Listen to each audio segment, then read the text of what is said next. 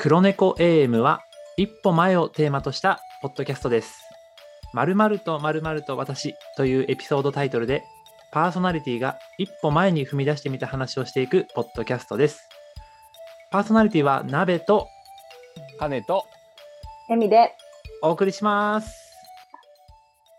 イェイ イエイ もう第5回のタイトルはですね、価値観と人生と私私ということでお送りしていきたいと思います。はい、よろしくお願いします。よろしくお願いします。最初からグダグダなんですけど、じゃあ皆さん、はい用意はいいですか？バッチリです。はいしましたね。よし。では皆さん、はい。乾杯乾バ杯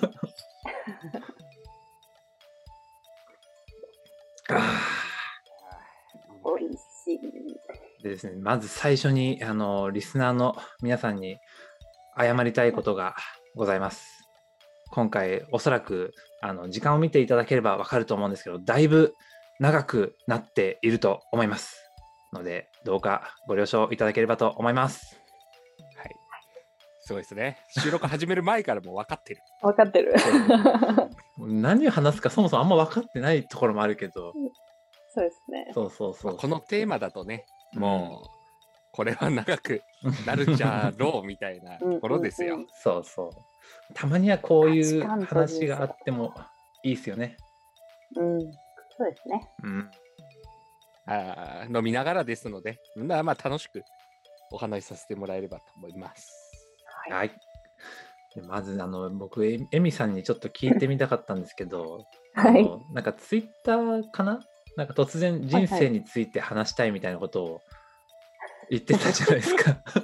やばい私、ツイッタあれ？エミさんじゃなかったでしたっけ？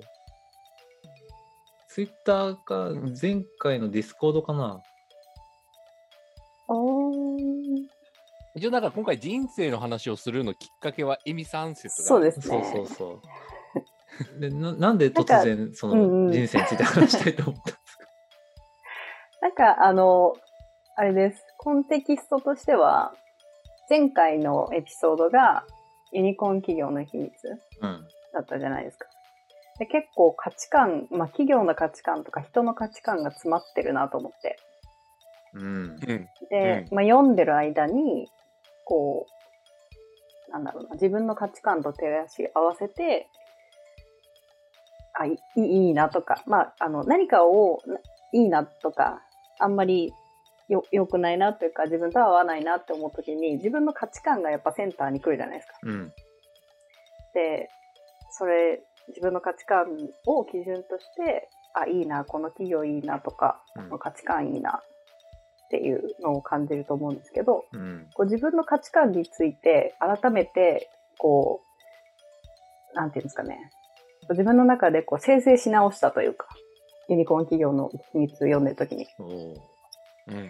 うん。うん。なんか読んでるうちに、なんか私自身の中で自分でこうもう一回やるっていうよりかは、読んで情報入れてるときに、こうアジャストしてどっちだろうみたいなのを考えていって、どんどん見えてきたみたいなのが結構あって。うんうんうん。で、そのユニコーン企業の秘密の内容、まあ、感想戦したときに、あ、結構やっぱ違うもんだなと思って、そこら辺の話も二人としたいなっていう文脈で、このトピック出しましたね。なるほどななるほどな。うん ただパッと思いついたから言っただけじゃないんですね そうですね。一応このトピックはね、まあ、常に思いつきで生きてるような人間なんで、それは間違ってないですけど。そうだったのか、なんかね、うなんなんか、おもうなんかポッと出てきたのかなって思ってた。そうそう なるほど。いや、うん大事、大事、すごく大事なお話ですよね。そうそうそうなんかあんま、あれじゃないですか、その、毎日生きてて、毎日働いてたりして、こう、私の価値観は、みたいな話をする機会ってないじゃないですか。いやないですよ、うん。ないし、いきなり言われても、ほう って、どうしたの？ってなりそうなんで、そうこうまあ、時間を区切区切ってとか、まあ、区切られてよないような時間ですけど、ここは。うん。改めて話してみるのも面白そうだなと思って提案してみましいや、いい機会。なんか自分の価値観が人生の中でどうやって育まれてきたんだろうみたいなことはた。うん。全然わかんない。うん。わかんないですよね。うん。それをまあなんか話しながらちょっとでもそ振り返ることができたらいいですね。う。うん。そうこですね。うまずどう話したらいいんだろうね。あ。のー、一個提案があって、はいはい。ほうほう。ムービングモチベーターズって知ってますか？あ、知ってます知ってます。僕、ああ、知ってますよ。知ってる一回やったことある。おうマネジメント3.0の。はい。うん。あれを一回やってみるでもいいかなとも思ったけど、はい。で全く準備はしてないので。なるほどな。なるほど。そうそうそう。えっと、あ、なるほどな。えっと、何も準備をしていない。なるほど。なんかね、今気づいた。準備していないこと自体に今気づいた。お、今何もやってないな、みたいな。そう、二人とこれに基づいて話をしたいなとは前回から思ってたけど、準備はしてなかった。やったこと、まあでもね、あれは今、現、現時点での状態を話すのが面白いので、うん。やってみますか？いいっすよ。はい。やりましょう、やりましょう。そうですね。なんか価値観を知るっていうので言うと、ムービングモチベーターとか、あとは価値観ポーカーとかも有名ですよね。うんうん。ああ、はいはいはいはい。最近は生きがい、あれはなんて、ゲーム、生きがいゲームなのかな？生きがい、なんちゃらっていうやつも新しいやつが出てたりするので、お、それはちょっとやっ知らなかったやっ。たことない、ね、やったことないやつをいきなりここでやるのもちょっとあれかなと思って。よし。えっとですね。知ってる、このポッドキャスト聞いてそうな人は多分知ってるかもしれないんですけど、えっと、マネージメント3.0っていう、うんなんて形容したらいいんだろうな。団体？まあ、そうですね。うん団体、ママネジメントに関して、マネジメント3.0っていう新しい考え方を進めている、まあ、一つマネジメント3.0自体は概念だと思うんですよね。うんうんマネジメント3.0って概念があって、そこを進めている人たちがもうマネジメント3.0ってコミュニティとしてあるって。うんうんそうですね。本とかもある、うん。あるんですね。うん。そうそう。で、マネジメント1.0、2.0、3.0。で、マネジメント1.0は、すごく、あの、なんですかね、トップダウンで、部下に、えっ、と、権限以上は全くされてない状態。で、2.0が少しは進んでいるけれども、全然やっぱり権限は異常されていない状態。で、3.0が、その先を行く新しい形というか、もっと権限移譲してみんなで決めて主体性を持って楽しく仕事しましょうよみたいな。ちょっと、うんあの、実際に進めてる方から言わせたら、全然情報足りねえよって言われるかもしれないですけど。まあまあまあまあ。そう。まあ、ざっくり言うと、そんな感じかなと思っています。いや、わかりやすかったっす。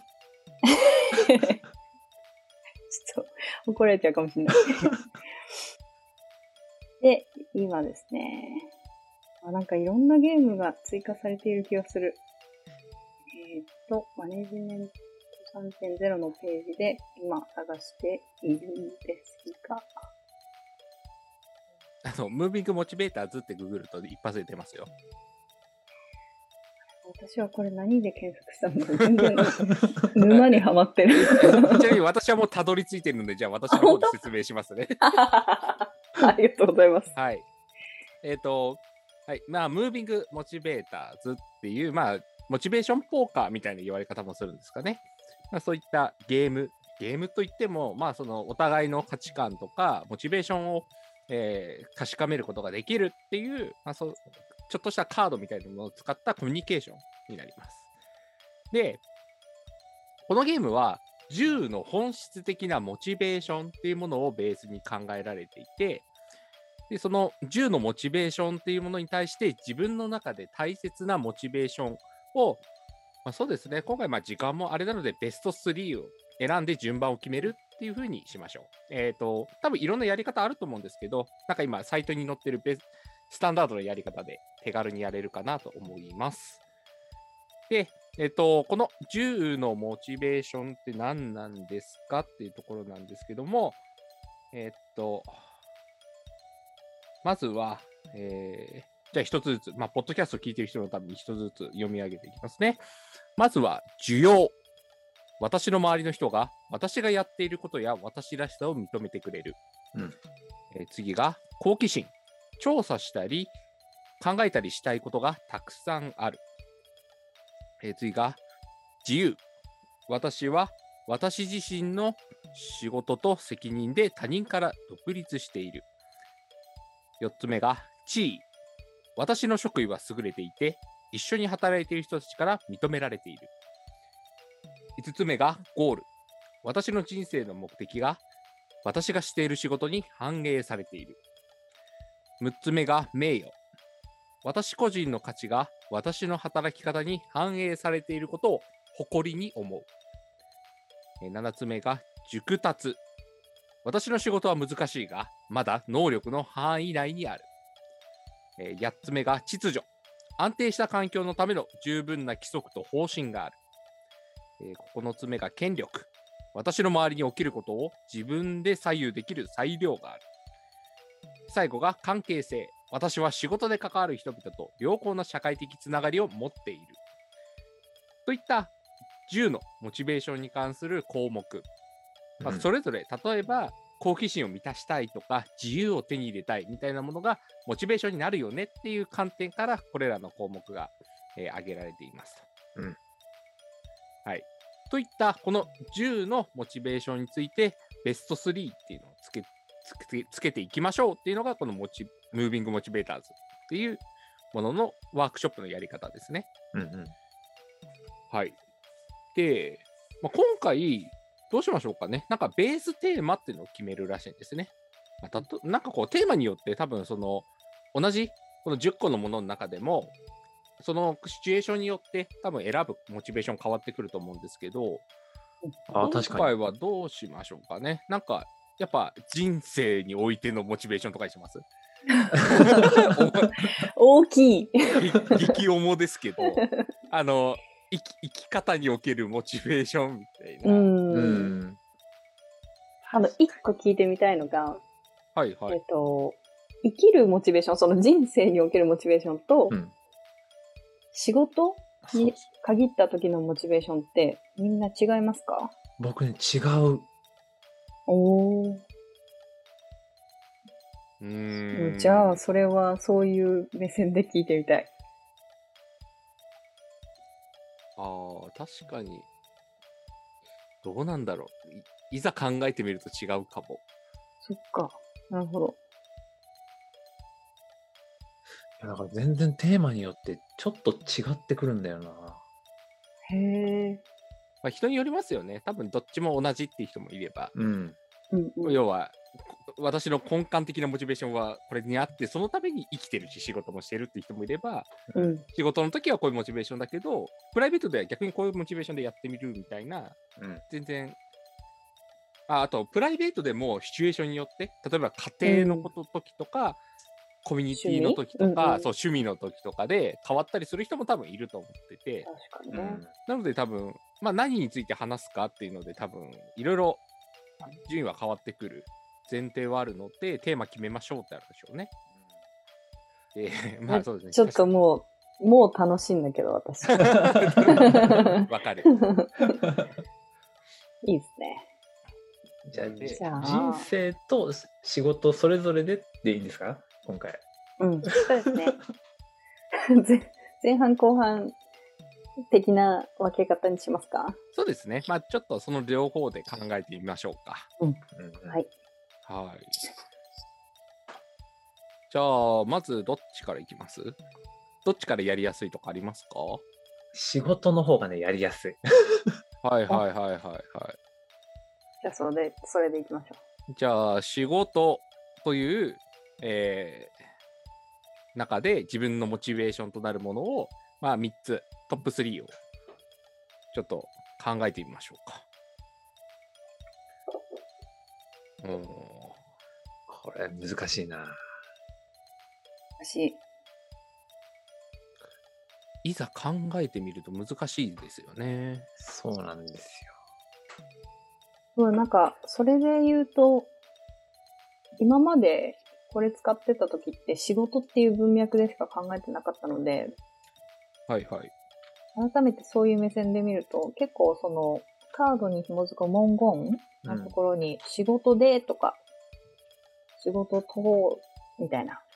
うんうんうん。結構軸が仕事なんだったんですね、このカード。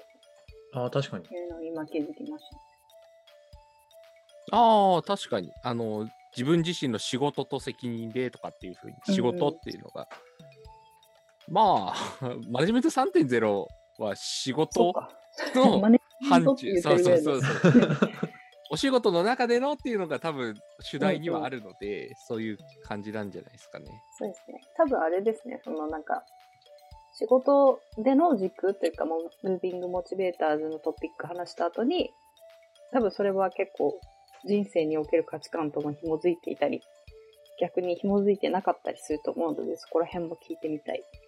うん、なんかものによっては、例えばゴールとかは私の人生の目的が私がしている仕事に反映されているっていうのはもう仕事だけじゃなくてもっと生き方、人生みたいなところまでそうですね。見た上でのゴールみたいな。うん。すごいな。みなんか僕喋りながら考えられないから今もう黙っちゃった。考えてないから。そ、それな。考えてないから。大丈夫ですよ。じゃあ最初は仕事にせ、こう、限ったそうっすね、そうっすね。軸で行ってみますか。うん、前やった時と違ってきてるかもしれないな。うんうん。だからムービングなんですよ。うん。常に変わる。そうなんですよね。まあ、モチベーションって本当変わることがそもそもあるし、人によって違うっていうのを多分理解するためのカードだと思うんですね。そうですね。なので、それを出し合うっていうのは。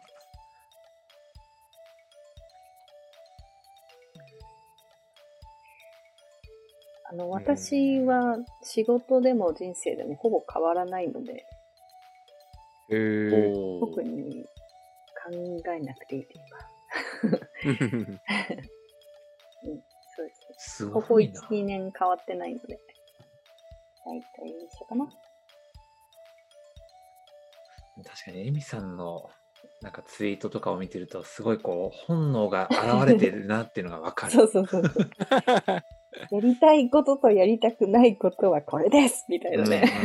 結構、あの、あえてすごく自分のやりたいこととかやりたくないことに正直でいようと思っている部類の人なので。だからなんかタイムライン見てて気持ちいいよね。わかる。発言がスカッとしてる。そうそう なるほど。でもやっとしてるよりはいいかな。あ全然いいと思う。もやっとはしてないですよね。僕なんてオブラートに包んでろ過したような感じになってるから。ロカ。いや、ピュア、ピュアリファイアされてるじゃないですか。だいぶ大切ですよ、そのプロセスも。うーん、なるほどな。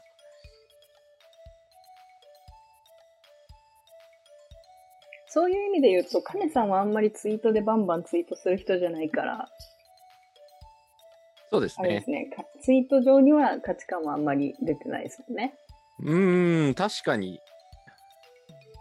まあ、時々、垣間見れるけど。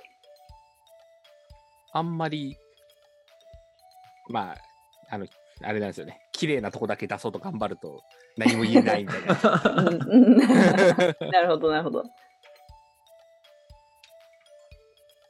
よし。OK です。仕事のやつできました。私も。僕もできました。これだな。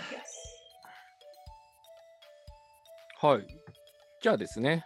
じゃあこれを、えー、一つずつ理由とともに述べましょう。で、その中で他のチームメンバーとコミュニケーションすることによって意識が明確になります。うんうん。じゃあどうしようかな。じゃあ、まあ一人ずつやっていきますか。まず誰？かやって、じゃあそれについて話しながらちょっと深掘りしていきましょうか。うんうん。はい。誰からいきますか？行きたい人。じゃあ、いきます。じゃあどうぞ。じゃあ、エミさん。じゃあはい3つとも、じゃあ1位から順番に1位、2位、3位で、それぞれ1位何々、理由は何々で、2位は何々みたいな感じで発表してもらってうん、その上でちょっとおいろいろ話していきましょうか。うん。はい。えっ、とですね、1位は、需要です。こう。お理由としては、えっ、と、自分に嘘をつきたくない。うん、うん、うん、2位は、自由です。うん。うんと誰かにやらされてるって思ってしまうようなことは自分に嘘をついているのでやりたくない。うん。うんうん。で、好奇心が3番です。うん。うん。なぜかというと、えっと、自分に正直でいたい。全部一緒。自分の好奇心のあることを自分がやりたいって素直に言える環境に自分の身を置いておきたいうん。うんうんっていうのがトップ3です。トップ3と言いながら全部一緒だった。今言ってて気づいた。いや、わかりやすい。わかりやすくて。あのーそうですね。なんか、何にも違和感がない。うん。よかった。うんうんだろうなっていう感じ。でしょ？そうそう。ですね。なるほど、なるほなるほど。どな。次誰いきますか？なんかその前にエミさんに聞きたか聞きたいんですけど、はいはい逆になんかこうこれ真っ先に跳ねのけたなみたいなのあります？ああ、き気になる。うん。権力、ほうほうほうほう。秩序。あまあ、秩序は、まあ、中くらいかな。うん名誉。うん地うん権力、名誉、地。これはマジで眼中にないです。うんうんううんん。うん。これを、なんか、地位を上げるよとかじゃないけど、その、権力、マネージャーのポジションとしてウェル、あの、受け入れたいみたいなのとか言われても、一個も響かないですね。うんうんはーん、みたいな。そうですか、みたいな。大丈夫ですって感じ。うんうんうんうん。いやそうですね。それもまたすごいわかりやすい。そうそう。そんな感じですかね。はいはいはい。いや、わかりやすいですね。うん。うん。なるほどな。じゃあ2番手いってもいいですか？はい、どうぞじゃ。あどうぞ、なべさん。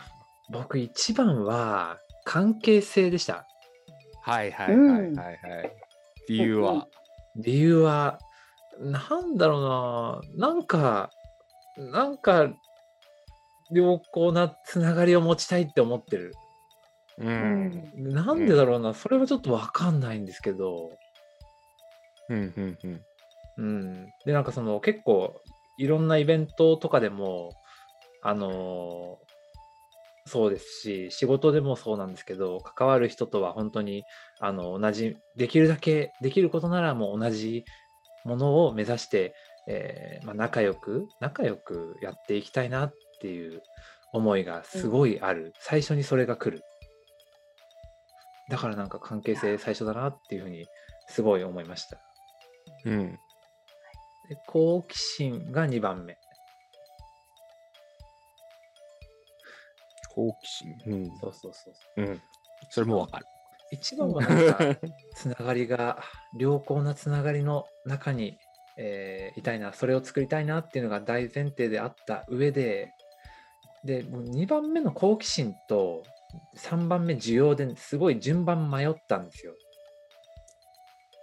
3番目が重要なんですね。そうそうそうそう。はいはいはい。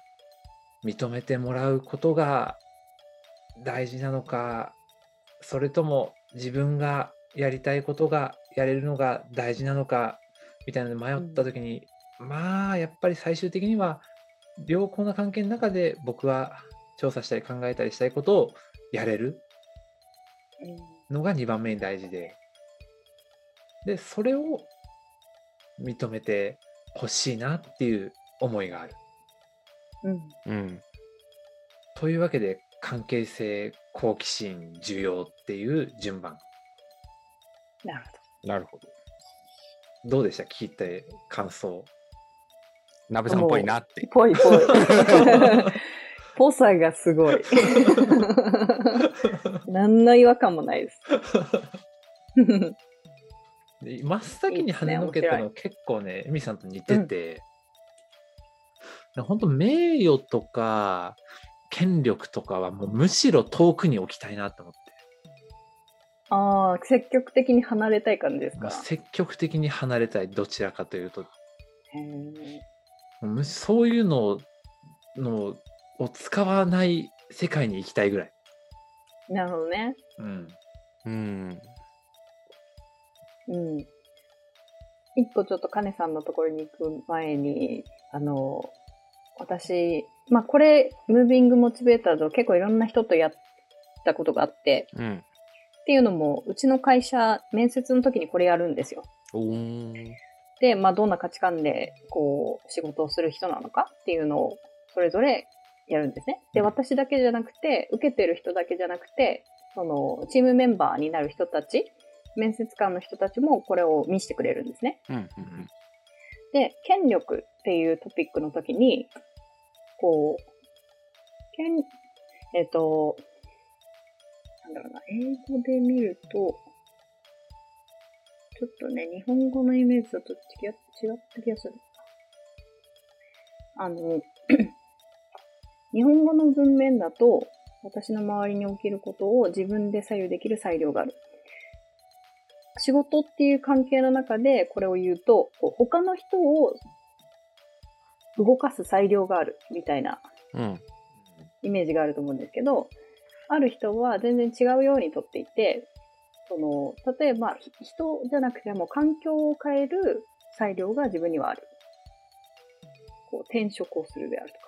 はいはいはいはい。そういう意味合いで言っている人もいたりして、なんかそこら辺からイメージが変わったのはあったんですね。うんうんうんその左右できる内容に人が絡んでる、まあ、まあどうしても人が絡んでくるとは思うんですけど、人にフォーカスした裁量なのか、もう自分にもっと近い環境身の置き方っていうか、そっちの意味でのなのかっていうのは、どっちとかありますか、なべさん？あーなんかすごい捉え方がちょっと変わってきますね。うん。日本語の意味だと、もう本当にあんまり僕は、うん、大事じゃないなって思いますけど、エミさんが言ってくれたような意味だと、ちょっとね。大切さが増してくる。そうそう。意味合いがね、変わってくる気がするなと思って。ねえそうですね。あの、権力っていう日本語が、ちょっとイメージが悪く捉えられることが多い。うんうん。いわゆる権力を振りかざすみたいな文脈で使われることが多い言葉うん。だと思うんですけど、あのこれマネジメント3.0って文脈で考えたときに、結構そのマネジメントをするっていうことに対して、この権力って大切なことがありますよねって話が、あの EMFM っていうポッドキャストでマネジメントに関してエンジニアリングマネージャーについて話す話があったときに、うんマネージャーの人にはちゃんと,、えー、と権力でいわゆる裁量みたいなものを自分がマネジメントしているものに関してはちゃんとあった方がいいよね。うんそれはいわば料理人にちゃんと材料も包丁も調理場も与えてる状態でないとうん。マネジメントってできないんじゃないですかねみたいな話を例であったんですね。で世の中で結構起きてることは例えば予算がもう完全に決められている中でマネジメントしなきゃいけないとか。うんってなるとそこには裁量がないんですよね。うん例えば人員が不足しているっていう中で予算でも人員を増やす予算がないっていう状態でのマネジメントってそれは権力がない状態でありうん、それだとうまくマネジメントできませんよねっていうのが多分あるんですね。なので、もしかするとマネージメントをする中で、この権力っていうのは、そういった裁量に対して、ある程度自分で自由にできないと、それこそひチームを苦しめてしまうとか、あの拡大させられないとかっていうふうに思う人が、この権力っていうのを高くするかもしれないですね。うんうんうんなので、なんか、権力っていう日本語がちょっとね、うん、なんか悪いものというか、ううん。うんん。あの、リスナーの皆さんにはちょっとあれなんですけど、みん、二人が見れるディスコードのところにパワー、英語の description を貼ったんですね。うん。はいはいはい、ではい。権力はパワー。まあ、権力がパワーっていう時点でちょっとなんかまあ日本語の権力っていうイメージとはちょっと違う気がするなと思いつつ。で、その、詳細あの、ディスクリプションのところに、There's enough room for me to influence what happens around me って書いてあるんですよ。私の周りで起きることに対して影響を与えるだけの余地がある。十分な余地があるうん。っていう詳細、まあ概要で書いてあるので、権力っていう結構こう強めな言葉のイメージとは違う気がしていて。うん。うん。なので、なんかね、その権力っていうこのカードのネーミングはうんもうちょっと変えてほしいなとも思いつつ、なんて日本語だと分かりやすいですかね？権限じゃないですかね。なんだ権限、うんうんうん、権限ですね。はいはいはいはい、はい。権はい限。もうもしくは裁量うんとかでもいいんじゃないかなと思う。うん。あ書いてるけど、裁量。あ、なんだろう。でも、英語でパワーっていうことは、うん。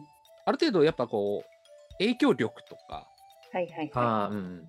みたいな要素も多分必要。裁量だけだと、なんか箱の中で自由にしていいみたいになっちゃうけども、い。あーでもこの権力っていうのは、もう周りに起きることに対して自分から働きかけができるうんみたいなところまでいくと、もうちょっとなんか力感はあってもいいのかな。確かに確かに。そっかそっか。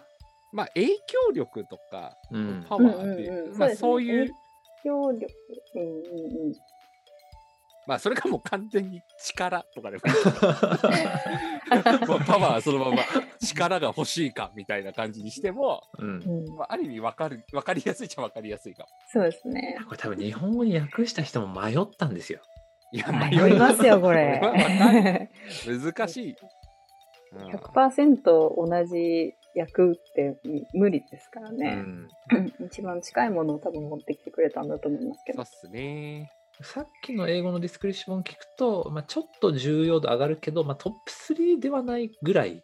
うん、ですね。確かに確かに。そうだな。なるほど、なるほど。いや面白い。はい。はーい。ありがとうじゃあ、最後私ですね。はい待ってました。と、私はですね、まず1位がゴール。おお。えー人生の目的が私がしている仕事に反映されている。でこれ結構ずっと強く持ってて、私が今の仕事っていうのは全然目的でもないし、到達点でもなくて、うんやっぱこう、自分の人生の中でやっていきたいこととか、こう世の中を良くしていきたいなって気持ちの中の一通過点でしかないって常に思っているので、やっぱゴールっていうのはずっとこう、真にあるなって思ったので1番にしました。で、2位、2番目に挙げたのが秩序。うんうん安定した環境のための十分な規則と方針がある。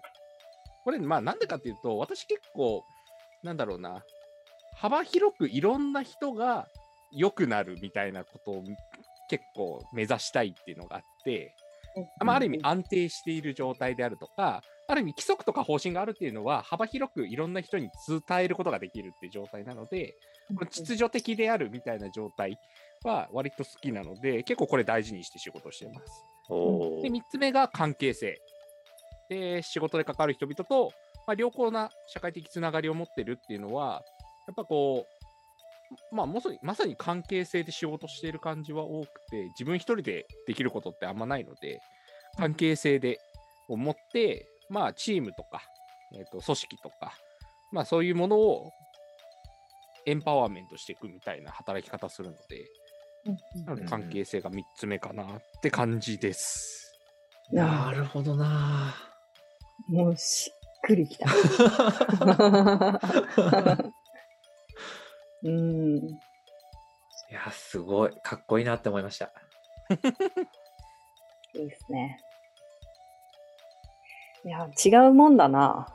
うん。なん、か、すごい、この、黒猫 AM に参加させてもらっていて、鍋さんと金さんは、すごい、なんか自分と同じ匂いを感じるみたいじゃないけど、なんかその、同じ匂いを感じていたので、やっぱ結構違うもんだなと思って、うんうんうん。いいいいですね、新鮮というか、や、面白いですよね。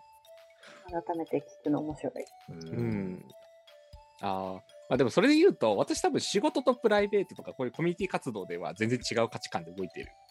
のはあるので、なんかそこ発表するとまたか見れ方変わるかもしなるほどね。うんそっか。私は金さんとお仕事したことないですね。あ、そうそうそうそうそうそう。うんうん確かに。面白い。いいですね。じゃあ、じゃあ次は、な人生なのかわかんないですけど、仕事を離れたところ、まあこういうコミュニティ活動であるとか、普段生きている中で、私はこういうのを大事にしてるよみたいなのをちょっと3つ決めましょうか。はい。はい。これもまた難しいぞ。私は一緒。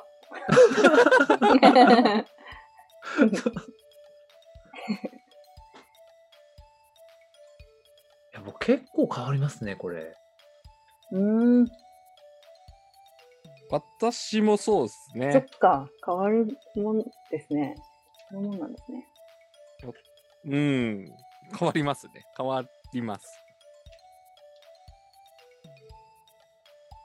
あじゃあ、一緒だっていう意味さん、どうぞ。あ、えあ 待って待って、考えられなくなっちゃうよ、僕が。あそうじゃあ、ちょっともうちょっと待ってね。ちょっとシンキングタイムを。あはい。シンキングタイムじゃあ行きましょうか。そう。そうですね。ちょっとシンキングタイムに行ったところでちょっと一旦トイレ行ってきていいですか、じゃあ、いいっすよ。じゃあ、ここカットしますね。そうですね。ありがとうございます。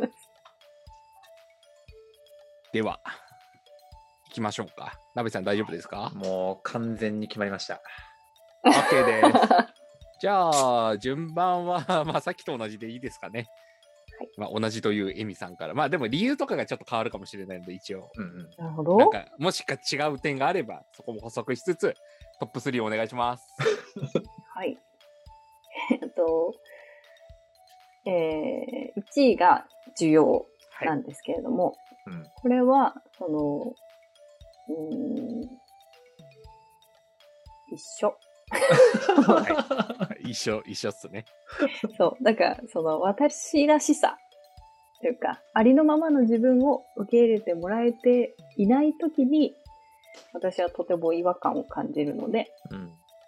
これはやっぱり仕事でも、まあ、てか仕事は私の人生の一部なので、イコール人生なので、一緒です。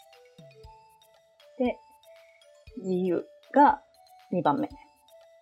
で、えっ、とですね、自由っていうのは、その、自由がない時の違和感がどうしても私の頭には浮かんでくるんですね。自由っていう項目を考えた時に。うんなので、えっ、と、なんだろうな、こうやった方がいいよとか、こうやるのいいんじゃないみたいなのをもらうのはもちろんウェルカムなんですけど、それを受け取るか受け取らないかの自由は欲しい。うん。おお。そそれと、あのそのなんか、こう、受け、受け取ることと、えっと、なんだろうな、実際に行動に反映させるっていうのは別物だと考えているので、自分の実際の行動、生き方に、えっと、落とし込むか込まないかの自由が欲しいっうんうん。ていう意味での自由。ね。で、三つ目の好奇心は、やっぱり面白いことを、面白いって思えることをずっとやっていきたい。うん興味がないことには、自分の大切な時間は使いたくない。有限であるので、いつ死ぬかわからないので。っていうのがあります。うん。はいです。いやー、すごいな。まあ、シンプルですね、うん。だいぶ。エミさんっぽいですようんね。なんか、いや、聞いても、ああ、そうだなって。うん。なんか、複雑に考えると、どこまでも複雑に考えてしまうので、うん。複雑になりそうなこととか難しいことは、できるだけシンプルに考える人です。うんうんうん。エミさん結構その仕事ってもう人生の一部というかイコールみたいな感じですもしかして、うん。あの、お金をもらわないってなった時に辞めることはしないですね、仕事で。すごいな うん。おうんー、なるほど、なるそほど。それは結構極論だけど、うんお金が低低いってなっても続けるうんことしかしないでいたい。うん、うん、ううんん。うんまあ、ただ、それは、まあ、その価値観はもちろんあるけど、明らかに他の会社で同じ職種してて、差がありますねっていう時はクレームしますよ。うんうんまあ、もちろん。低いようなので、ちょっと考えてみてっていう話し合いはする。そこは、その、まあ、なんかそこだけ愚直にうんうん突き通すとかではなく、バランスは見ていきたいうん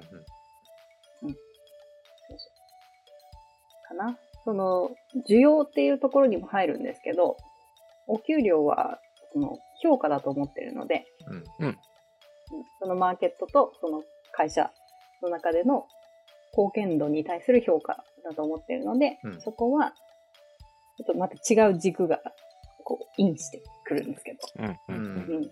なので、まあでもそこも、こう、需要っていうところに紐づいてるのかなとは思いますね。うんうんそんな感じです。なるほど。全く同じなのすごいっすね。うんうん。そうですね。ち一緒だな。だからすごい二人のが気になる。はい、じゃあ、はい。お願いします。じゃあ、鍋さん行きますか。変わっょうかたという。あのまずあの価値観の前になんですけど僕結構その仕事と人生全く別で考えてるんですよ。うんうんうん。仕事は本当にもうただ生きていくために必要なうん。営みぐらいにしか思ってなくてうんはいはい。極端な話お金がもう有り余ってたら多分働いてなないんですよ。うん、うん、うん、うん、うん。で、ねその上で僕の人生の価値観の話を聞いてほしいんですけど一番は自由おううん。僕は自分自身のその、まあ、し人生がもう他人から独立しててほしいうん、うん、なるほどうん。でちょっと最後まで言っちゃうんですけど2番目は権力ほう。僕の周りに起きる人生で僕の周りに起きることは僕が自分で左右できる裁量があってほしい。うん、うん。で最後に秩序。まあ安定した環境のための十分な規則と方針があの僕の人生プライベートにあってほしい。はい、はい、はい、はい。なんかすごいその自分の日々の生活が僕以外のあのよくわからない人の影響でうん。来るのがすごい嫌なんですよ。うん、お工事の音もまあそうだしなんかよく なるほど超具体的なの言ってましたね。なんかよはいはい確かにね。もうい隣で窓を開けてタバコを吸っていて僕の家に入ってくる煙とか、具体的。わかる。そうそうそうとか結構細かい話をしちゃったしすぎましたけど本当になんか大切ですよ。自分がなんかこうキャンプに行きたいとか何あの、うん。何か映画を見に行きたいみたいなのとか大学はこういう大学に行ってこういうことを勉強したいとかそういうことは全部自分が決めていきたい。うん。なるほどね。うん。なんかそういう意味だと、あれですね、自由に、もう入ってる気がする。しちゃう。うんはい。うん。邪魔しましたけど、いえいえいえ。どうぞ。なるほど。な。そうそうそう。面白い。なんか今、今時点の僕の人生に目標ってなんかあんまなくって、結構その都度、その都度、こういうことをやっていきたいみたいなことが僕なんか振り返るとすごい結構変わってるんですよ。うんうん。それは変わった時にちゃんと自分でまあ口出しされてもいいけど僕は自分で決めたい。うんうんうん。あれですね。あの、アジャイルな生き方してるってことですよね。その通り。確かに。時の 大切なことに従って生きる。そうそうそうそう同意。同意ですね、それは。でね、ちょっと、ま、迷ったところもちょっと話しておきたいんだけど、うんうんうん。あの、地位と関係性がギリ落ちてて、うんはいはいはい。地位からいくと、あの、職位が優れてて一緒に働いている人たちから認められてるってあるのが、まあ、人生に置き換えると、なんだろうな。なんだろまあ、前半はちょっと分かんないんですけど、まあ、あの一緒に住んでいる、えー家族から認められてるう。うんまあこれは確かにあのそういそうありたいなっていうふうに思ったので結構ぎ最後まで悩んでたのとあと関係性あの人生で関わる人と良好なつながりを持っているやっぱこれも特にやっぱ家族ですけどうんうん。まあでも、最終的にはさっき言った3つが一番大事なのかなって思いました。うん。ガラッと変わった。確かに。1位からもう一度教えてください。自由、権力、秩序。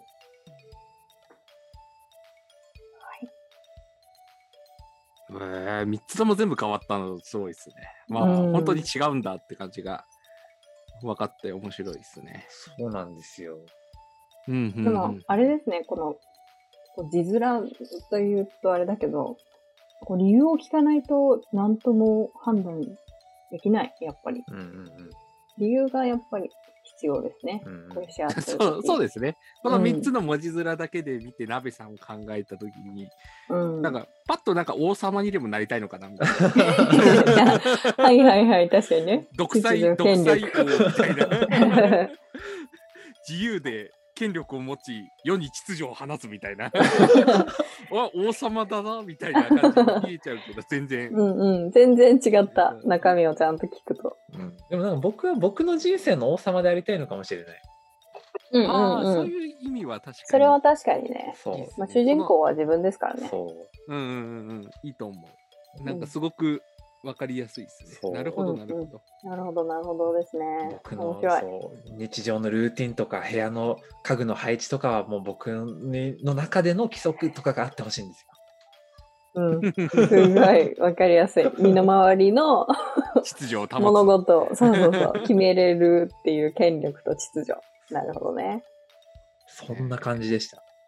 なるほど。面白いですね。はい。はい。じゃあ。じゃあ私いきますね。私もナビさんと同じように結構変わってるタイプで、うんまず1位が需要です。えー私らしさを認めてくれるって、これもまさにこういうポッドキャストとかっていう活動みたいなところをしてる、まあ、根源でもあると思っていて、彼という人物をみんな知って認めてって思ってる気持ちがすごくあるので、まあ、需要が一番に来てます。で、2番目が好奇心。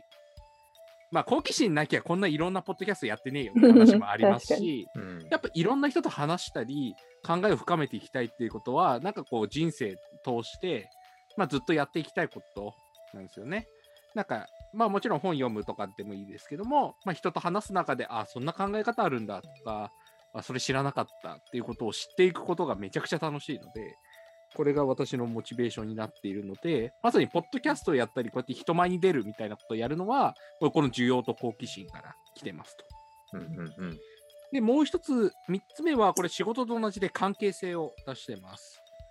まあ、やっぱりこう、そうですね、関係性を大事にするので、コミュニティとかを、まあなんか良くしていこうとか、まあ、いろんな人とつながりながら、いろん新しいことできたらいいねっていうことを考えるタイプなので、まあ、だからこうやってこう、いろんな人と関係を築き、ポッドキャストっていう軸で、こうなんか、新しく作っていったりであるとか、コミュニティに入っていったりとか、なんかカンファレンスのスタッフしてみたりとか、うんまあみたいなことをやっているのは、まさにこの関係性を大事にしているからうんっていう感じの生き方。まあこれが多分私の今の人生の行動原理になるかなって思ってます。なるほなるほど、なるほど。ど。確かに。僕人生にそのそういったなんかこうコミュニティのこととかを入れるのを忘れてましたね。ということですか？忘れちゃってましたか？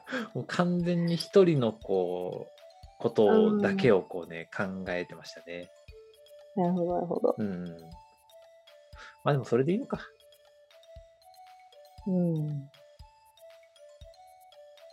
うん。うん。いや、全然なんか、人生といっても人それぞれですし、うん。私、そうですね。まあ私はやっぱこう、コミュニティの人たちとか、これポッドキャストって活動が自分の活力になっていることをかん今は感じているので、うん。ううん。ん、なんか一番に浮かんだっていう。なるほど、なるほど。話してみるとほん話してみるところがメインですねこれね。うんそうですね。言語化してみるって、なかなかしませんからね、うんここら辺。そうですね。えっと、まあ、別に面白い。同じ言葉でも人によって捉え方が違うっていうのは問題がなくて、こうやって話すことによって、あそういう考え方をする人なんだっていうのが分かることうんうんうん。確かに。ですよね。いや、面白い。いやー面白かった。うん。これであれですよまずスタートラインに立ちましたよ我々は。そうですね。我々のね 人生における価値観っていうのが一つなんとなくちょっと見えたっていう。で、揃ったっていうところですよね、今ね。はい。で揃いました。さて。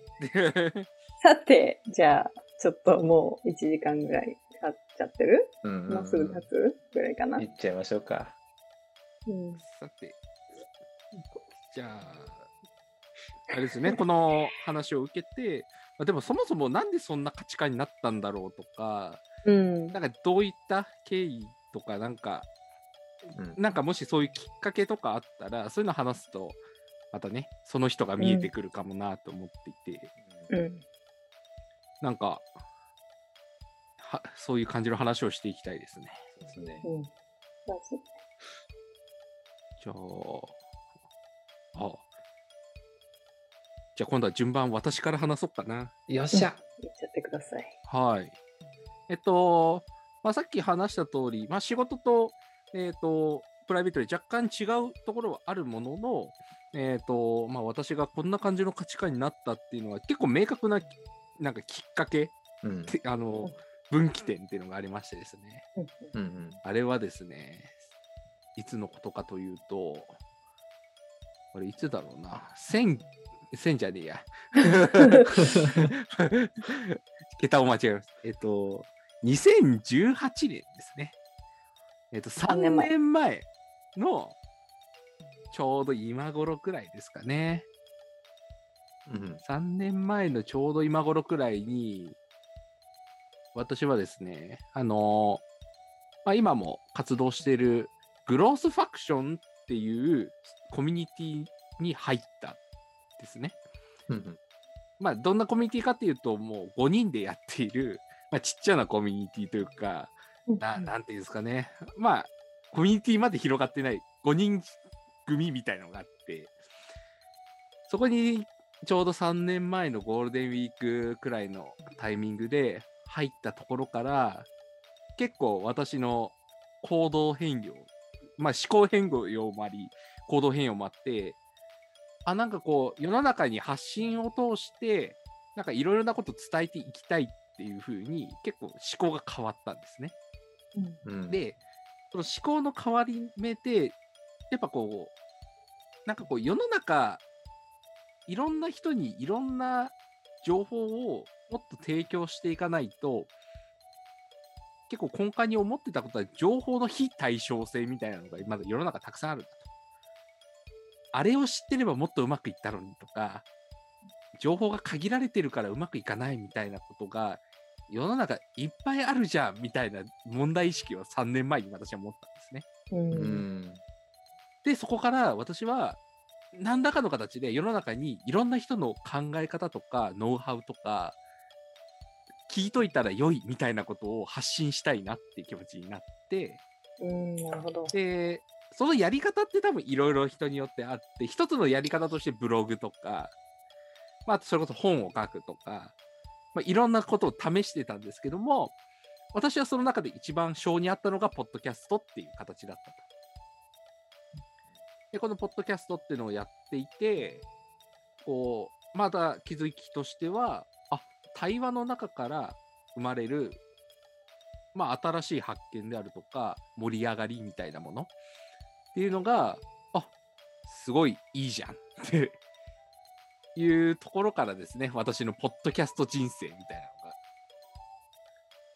なのが、あのー始まってですね、うん。だいぶそこからこう、あ、世の中にいろいろ届けていこうとか、面白い人を世の中に見せていこうみたいな気持ちが強まり、だからそこが結構私の生き方というか、今後の人生の一つの目的みたいなところになったんですね。うんうんうんなので、なんかそういう大きな芯が通ってから、多分今の価値観とか生まれてるんですよ。うんうんなので結構大きな転換点があったっていうのが、実はあってですね。なるほ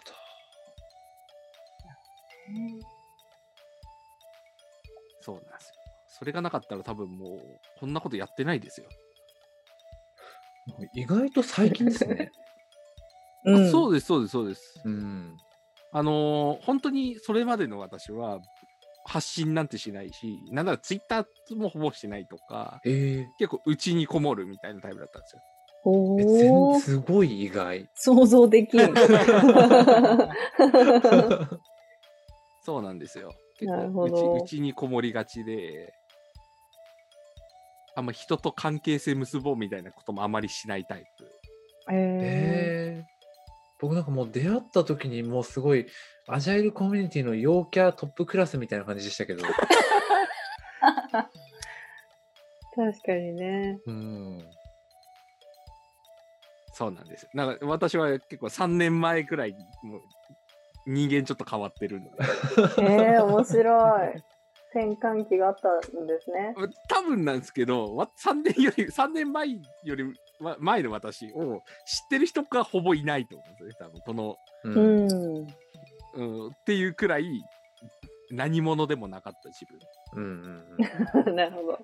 があって、あなので、わもしかすると、その、プライベートの方で需要が来てるっていうのは、その時の自分があるからなのかもしれないですよね。うん。うん何者でもなかった自分っていう時代も知っていて、で、そこからいろいろといろんな人に認知されて認められてるというか、ああ、あの人だって思われるようになってから、また世界が広がったってことを自分が分かっているので、やっぱこの需要っていうのがすごく自分のモチベーションになるんだなってうん。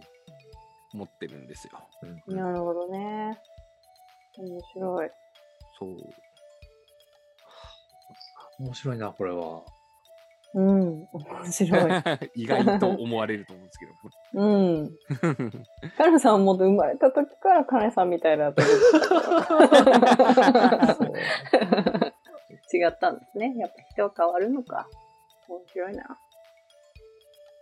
そうですね。そうなんですよ。なんか、うん、変われるよっていうのはすごく思ってて、うん。うんうん。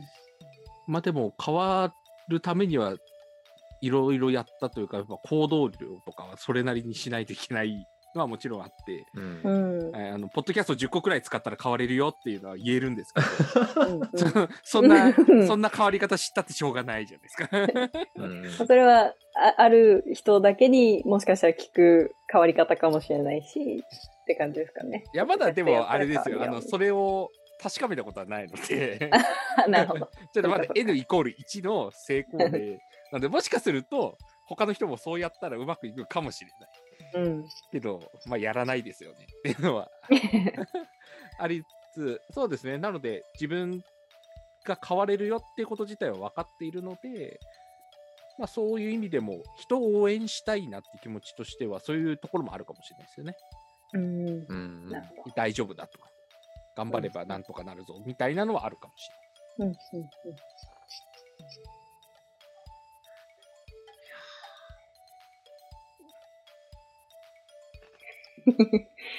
いれや、ない。なん面か気にな白い。ることとか他にあります？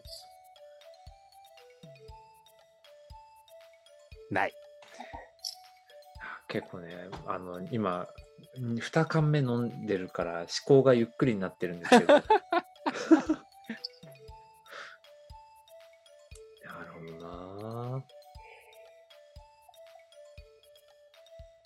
カネさんも結構あの仕事とプライベートが、あじゃない、仕事と人生が違うじゃないですか。はいはい。カネさんは仕事をどう考えてるんですか？おー。仕事と人生の関係というか。そうですね。あ、でも、仕事、うん、もう全然別物ではないですけども、なんだろうな。なんか仕事っは仕事でなんかやり遂げたいことがあるみたいなのはあって、うんうんうん。結構仕事では、まあ、なんだろうな、やっぱ社会への影響とか、社会を良くしたいっていうのが、まあ、あるんですね。世の中良くしていきたいなって気持ちもあって、で、その世の中良くしていきたいっていうのを、やっぱこう、影響力持ってできるのってやっぱ仕事なのかなって思っていて、うんうん。仕事というか会社？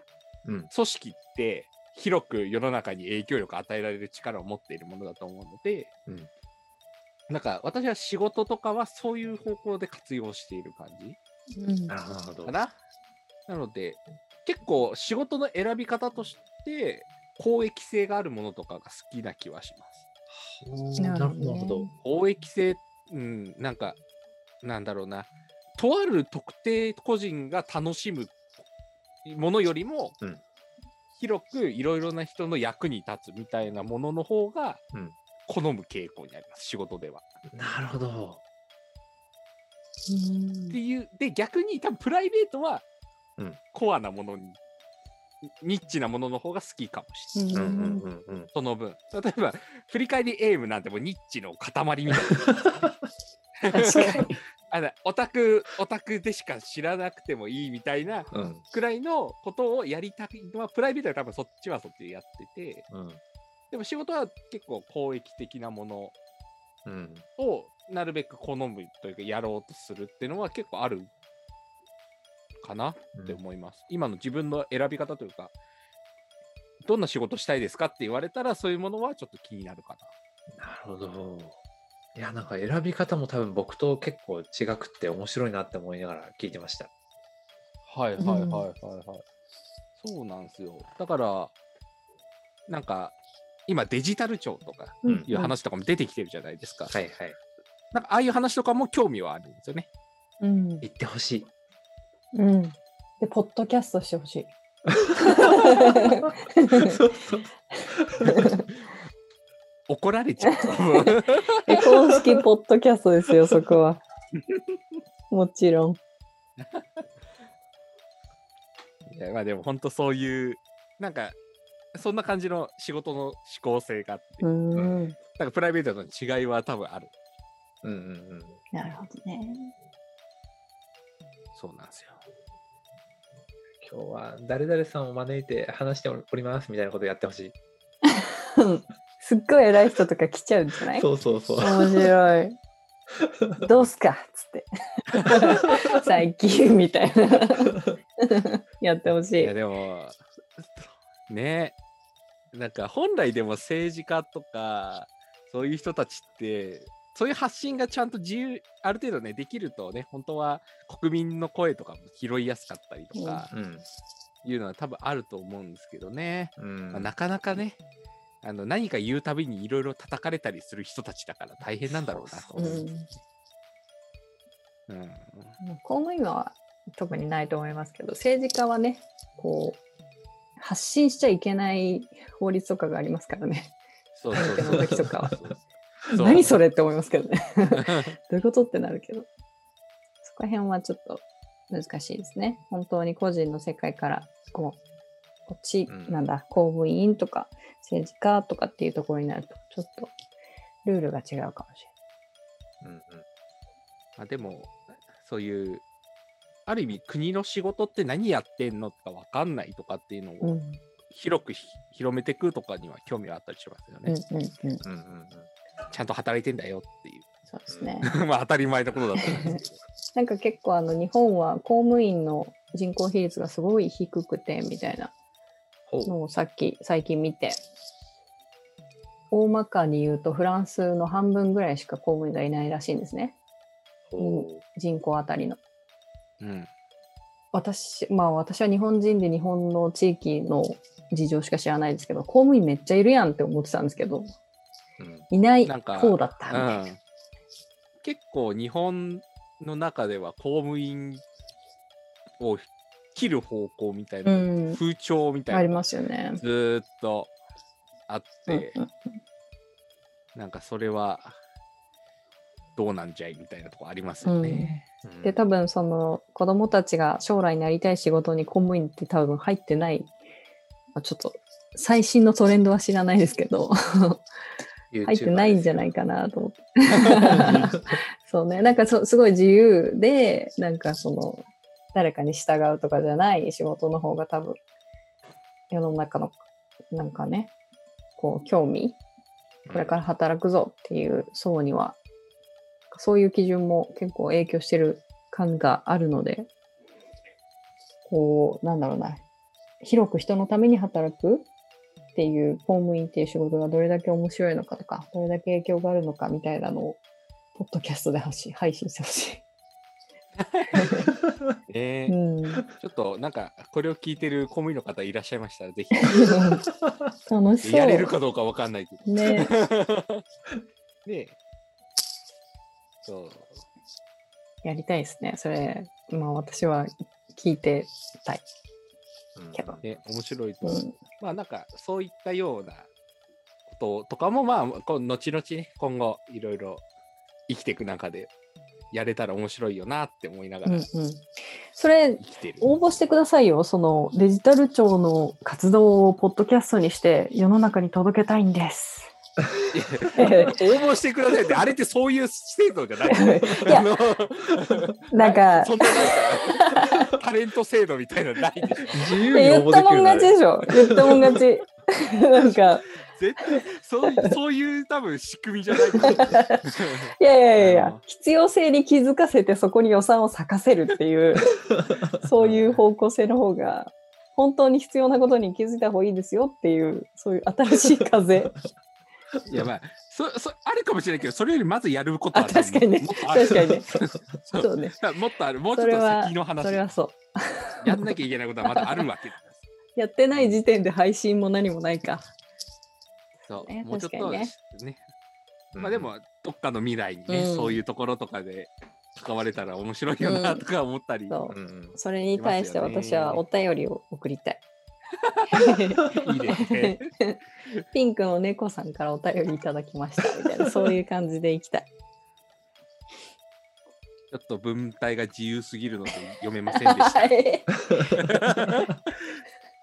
人間が 認識できる文字じゃなかった疑惑ですね、それはね。ちょっと公益放送には耐えがたい。あ、そうか、怖い。なんか怖いよ。まあね、自由すぎる文面は電波に乗せられないイシューが出てきちゃう。ちょちょっとすちょっとデジタル庁としてはちょっとみたいな。ウケるな。面白い。それはあえてやりたくなるね。そうそうそう。あえてそういうのをもう発信してほしい。ぶち込んでいくスタイルね。やりたい。でもなんか、やっぱそういう、ね、政府とかも、そういう、ね、省庁とかがオープンになっていることっていうのは、まあいいことは絶対あると思うんですよねうん。うんうんだって知らないと興味持てないもん、うん国民としては。そうなんですよ。うんで知らないから、まあ、逆になんか疑っちゃうんったり、うんうん、まあそうですね。なんでそういう判断したのがわからないっていう。まあ普通の組織でもありますよね。そうそうそうチーなんでそうやってやったの？とか。うん。なのでそういうところをなるべくクリアにしていくとか。そう。うん。そう。話を聞けばそう。せざるを得ないいろんな事情が多分ある、あるんでしょうね。うん、たくさんあるんですよきっと。うん、でもその事情です。すらシェアしてほしいけどな。っそう。て感じはある。まあちょっとこここら辺のお話は なんか全然ね、もう沼な気がするので、うんそうなんかデジタル庁の会だっけみたいな感じになってるからそうですね。公務員とはみたいな。はい。じゃあ一旦私のターンは終了にしてはい次行きましょうか。はいじゃあ、鍋さんは、なんかこう、今の考え方になったきっかけとか、うんうんなんかあるんですか？多分あるんですよね。あおのなんか仕事はなんか関係性好奇心需要の順番ですみたいなこと言ったじゃないですか。はいはいはい。なんか高校ぐらいまではもう100%関係性とか一切なんかこう気にしない単なる陽キャだったんですよ。なるほど。本当にもう純粋にただうるさいだけの目立ってるやつぐらいな感じ。えー、えでなんかいろいろやりたい好奇心が強強く強いだけでそれを認めてよぐらいな感じの人だったんですよ。えへーー、意外。でなんかそのそういう人だったからかもしれないですけど僕はその一旦あの芸術系に走るわけですね。あ、そっかそっか、そうですよね。言ってましたね。そうそうそうそう。でその中でまあいろいろとまあお芝居だったり映像を作っていく時にまあ一人では限界が訪れるんですよやっぱり。うんでなんかすごい今でも尊敬してて僕の結婚式の乾杯挨拶も依頼したぐらい今でも尊敬してるその先生がいてですねうん。うん。まあその人からあー「お前のやりたいことはわかるけれどもでもそれ大きなことをやっていくためにはそれだとダメなんだ」みたいなことをあのもう汚い言葉でもうガンガン言われるわけですよ。なるほど。きつい言葉で。うーん。でそっからちょっとちょっとずつあの行動を変えていいってで、まあ、その先生もあの徐々にあのすごいこう言い方は汚いんですけどすごいこう変われば変わった分だけちゃんと認めてくれる人でうん。で僕もなんかそれであのモチベーションが上がってってあの徐々にまあいろんな人といい関係性を維持しながら頼って頼られてをやっていくような人になっていけたなって思っていてそこの大学の4年間すごいもう僕の価値観を形成してるなってすごい思います。なるほどね。ん。なるほど。凄まじくぶっきらぼうだけど、まっとうな、凄まじく誠実な先生でしたね。うーん。えーまっすぐな方だったんですね。えー、面白い。大学生の時に2人に会ってたら面白かったですね、きっとね。とな 今の話を聞く限り、私は多分ナベさんと会ってない。確かに。結構両極端にいるかもしれない。ナベさんに会おうって思ってない そうね。生息地域が違うかもしれないね。し、まあ見た瞬間に、うん、違うな。面白い。面白いな。あの大学の校内をあの上裸で走り回るような人ですよ。どういうこと？いやー、すごいな。そんな面白いな。なかなかなエッジにいたんですね。面白い。うんうんうんなんか大学の芸術学部、なんか自分で言うのもなんかちょっとおこがましいんですけど、大学の芸術学部の中に、まあ、2大グループがあって、うん凄まじく体育会系の陽キャグループと、うんあの体育会系ではないグループがあって体育会系ではないグループのあの割と中心にいた感じですね僕が。うん。なるほど。面白いですね。そうそうそう。こんな過去が。ね面白い。ほったらほっただけ面白い、二人。なかなそうか。なんですよ。でまあそういうあのね結構問題も起こしつつでも いろんな人の指導のおかげですごいいいあの友人に恵まれたうん大学生生活だったなって思います。いいですね。うんうんうんうんうんそのおかげでなんか本当にこうなんかこう仕事を仕事というかなんか何かを進めていく上でまず関係性って大事だよなっていうのが常にうんこう僕の中で根付くようになった。なるほどね。うん、僕自身のことはその次なんだよなっていう。うーん。面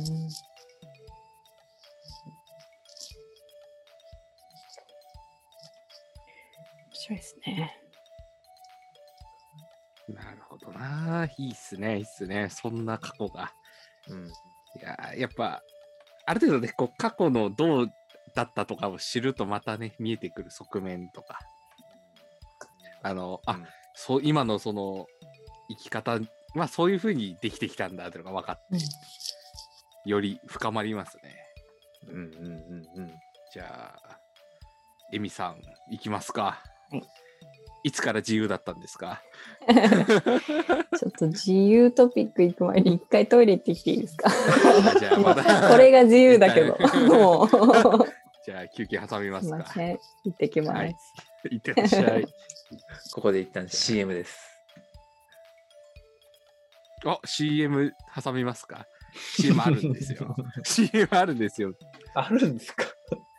ね振り返り AM の CM? 違います。あの、スクラムフェス大阪あなるほど。というものがありまして、うんあの、なんだこの収録日の本日、なんとコン、あの、通りましてですね、あの、プロポーザルが、おめでとうございます。はい。あの、スクラムフェス大阪でお話をさせていただくことになりました。何の話をするんですか？はい。いい振りをありがとうございます。えー私はですね、タイトルが、スクラムマスターこそ考えたい言葉のアウトかというタイトルを、で、お話をさせていただこうと思っております。なんだこの役に立つ未来しか見えないタイトル。はい。えっ、と、まあ、今日の収録でも話している通り、私はですね、まあ、約3年間くらい、ポッドキャストっていう活動を通して、まあ、言葉って大事だよね。うんすごい思ってたんですね。で、その言葉が大事だっていうところから、まあ普通仕事とかスクラムマスターとかやってた頃とかも今もなんですけども、やっぱ自分の言うことの影響ってすごく考えるようになったと。で、アウトプットするの大事だよねって話はすごくあるものの、伝えるってことは、それを言うだけではなくて、伝わって、それがどういう影響を及ぼしたのかまでしっかり見ましょうよ。みたいなところを、やっぱ考えた方がいいよね。じゃあ改めて、じゃそこについて、まあ、スクラムマスターの皆さん考えてみましょうよっていう問いかけとともに、じゃあそれどうやって磨けばいいのよみたいなところを、まあ、ちょっとね、こういろいろノウハウみたいなのを話せたらなと思っております。あー素晴らしい。こんな素晴らしい話を聞きたい方は、ぜひスクラムフェス大阪へどうぞ。どうぞお、スクラムフェス大阪の話してたんですか？CM を挟んでなるほど。いいですね。そうなんです。私のセッションが。ね、決まりましたね。楽しみ。なんとありがたいことに大阪トラックで話をさせていただくんですよ。ドラフト指名いただきましたかいね。わかんないです。どういった経緯で決まったのかはわかんないんですが、まあ、ひ一応ね、スクラムフェイス大阪の大阪トラックっていうところで、なんか、ステージな気はしてる。わかんない。そうですね。まあ全部メインだけど。ちょっうんとね、すごくありがたい機会をいただいたので、うん。うん。楽しみですね。はい。じゃあ、宣伝終わりということで、CM 開けますね。CM はい。はい、じゃあ CM 開けて、じゃあ、エミさんの自由人エピソードを一つ。自由人エピソード。えっとですね。うーんと、まあ、なぜこんなに自分がどういるか、どう入れるかっていうところにこだわっているかというと、うんまあ、いくつか、あの、なんですかね、イベン人生の中でのイベントがありまして、えっ、とですね、まあ大学生の時に交通事故に遭ってるんですね。え？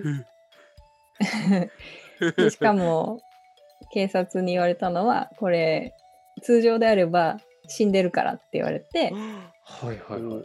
おおーってなってそうそだから結構常にいつ死ぬかわからないっていうのはあるんですよ。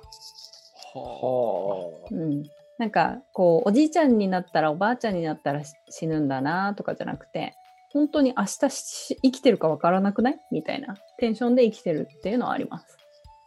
うん、なるほど。うん、そうなんかこう人生がこうねずーっと続いてて最後のところにこう死っていうものがポーンとやってくるんじゃなくて常に人生の中に死は内服されているっていう意識が結構あって、うん、う。うんん、だからその自分の価値観にもう愚直であるぐらいちょ正直にいたいやりたいことはやるし、やらい。ないことはやらないし、みたいな。っていうのが結構ある。うん。それが22の時かな？うん。で、うんそう、それに追い打ちをかけるように、あの、身内に不幸があり、やはり死が近くにあるぞ、と思ったりして、うん、その価値観は結構強化されていた面がありますね。うん、で最近になっても身内に生まれたばかりの赤ちゃんが亡くなってしまったりっていうのがあるので、人生が始まったばかりだって思って油断するなよと。っていう気持ちがある。ので、本当にいつ死ぬかわからないんだなっていうのがそうなんかこう怖いことだとかそういうんじゃなくてもう事実としてある感じがすごくある。なので一日一日を大切にいこうっていうのが結構あります。なるほどななるほどうな。ん そうそう。あとね、うん。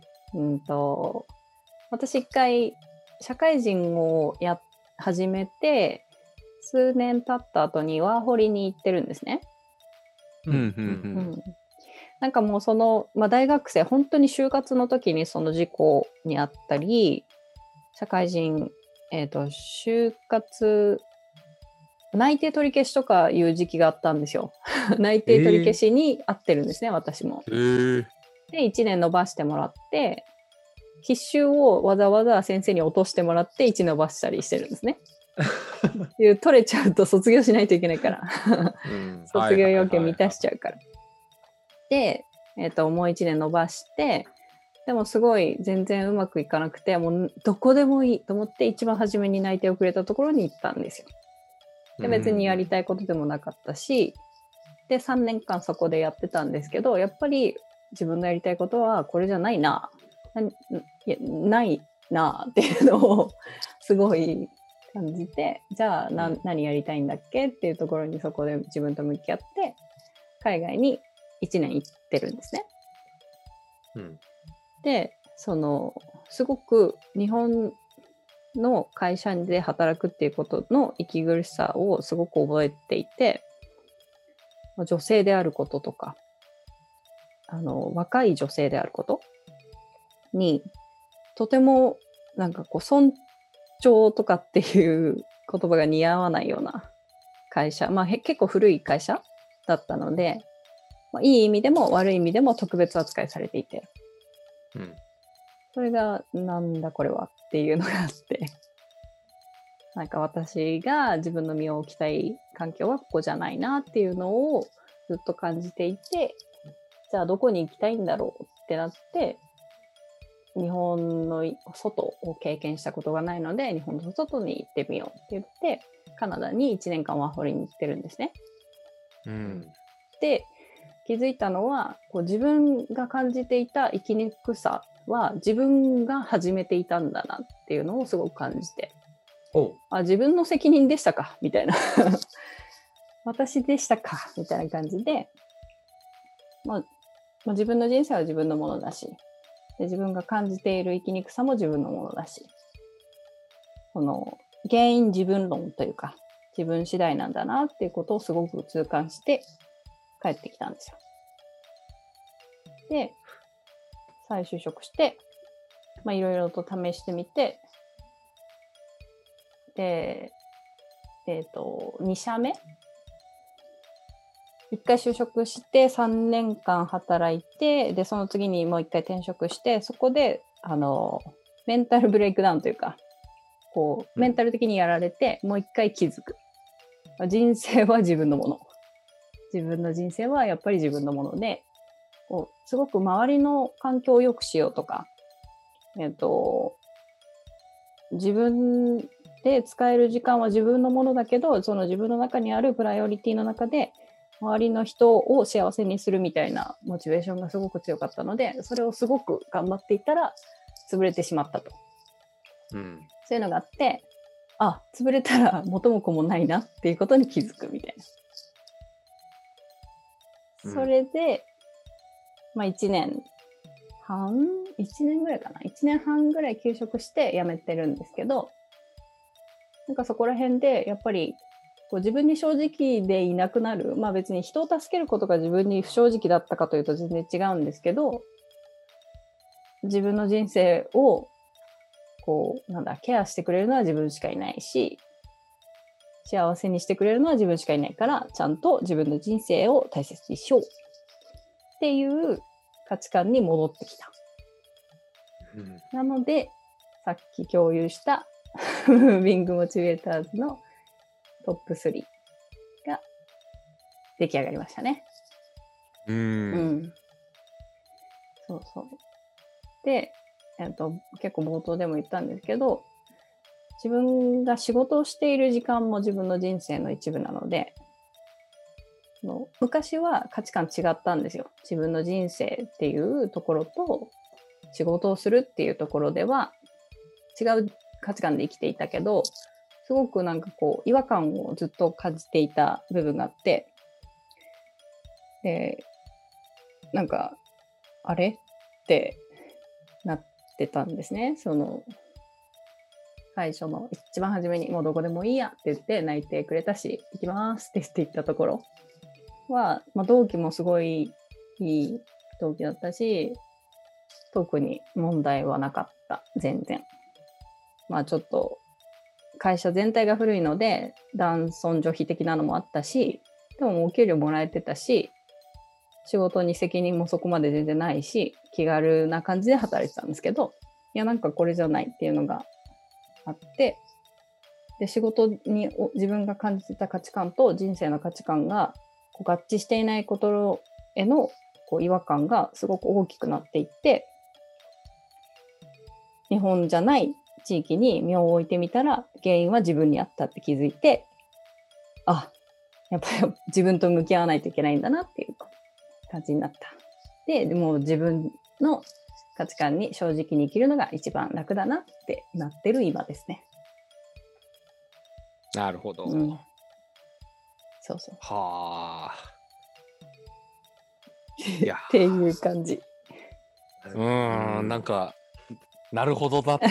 そうって思いましたね。うんもう今、エミさんに出会えた奇跡に感謝を申し上げたい。いや、ありがとうございます。こちらこそ。いやでその上で僕ちょっと酔っててですね。あ、いいですね。えっと、なんだっけな。えっと、生きにくさはの原因が自分にあるっていうところがちょっとね、どういうことってなったんですけど、どういうこと、うんうん。えっとですね、こう、いすごその時こう行動を起こしたのが結構そのワーホリに行った時なんですね。うん。で、えっ、と、ワーホリに行った動機は？って聞かれると、私はこう日本社会が生きにくすぎて逃げたっていう選択肢なんですよ。自分の中で。うんー逃げたんです。全力で逃げたんですよ。うんう。ん。で、何から逃げたのっていうところで言うと、女性としての生きにくさがすごくあったので、うん。その女子社員だからとかうんって結構あって、私が一番初めに勤めたところだと、女子社員だからって、だから何っていうスタンスだったので、うんその、ね女性である男性であるっていうところで、なんで仕事のあのクオリティに差が出るって思ってるのっていうのがすごくあって、まあ、その業界がね、運輸系だったんですね、最初。なので、めちゃめちゃ男性社会なんですよ。うん。うん。うんそうそう。で、女性の営業員もいなかったし、営業、私は営業でお客さんに会いたかったんだけど、行かしてもらえなかった。うんで、まあ、そ今その数年後にこう部長が変わったりして、いいよ、会ってきてって言ってくれる部長に変わったんですけど、もうその頃には私の価値観はいろいろ変わっていて、もうこう会社で働く、その会社で働くっていうことがもう自分の意識の中にはほぼ入っていなかったので、次の行動に移ったんですけど、うん。まあなのでその時、その、その時感じてた違和感は、なんか女性であるっていう自分が選択していないことについての周りからの評価の違いうんですごく、うなんでって思ってて。うん。で、まあ、それ、まあ、どうやら日本がその特色が強いらしいみたいな。まあ海外の友達とかと話していると、日本ってそうだよねみたいな。そういうの結構あるらしいねみたいな話をしてて、おや？違うのか？外は？ってなって、外に出てみようってなったんですよ。うん。うん。うん。そうそう。そこら辺ですかね。えっと、で、海外に出ました。はいその後、海外で何を見て、あ、自分に合ったって気づいたんですか？えっとですね、海外で結構聞かれた質問が、人生どう？みたいな。すごい、その、こう私が女性だからとか、私が何人だからとかじゃなくて、あなたの人生は今どうなってるの？っていうところに結構フォーカスしてるというか、何のために生きてるの？っていうのを結構聞かれる機会があって、えー？みたいな。えーと、みたいな。最初全然答えられなくて、何それ、ジョークみたいな テンションだったんですね。人生の話とかする？みたいな。でお酒の飲み行く？みたいな、そういう感じだったんですけど、うん。なんか、その、なんだろうな。こう、ステータスというか、まあ、いくつである、年齢がいくつであるとか、性別とか国籍とか肌の色とか、そういうところを度外視で、あなたは何をするために生きてるんですかっていう質問が結構あったんですよ。いや、そんなの考えたことないわ、と思いながら。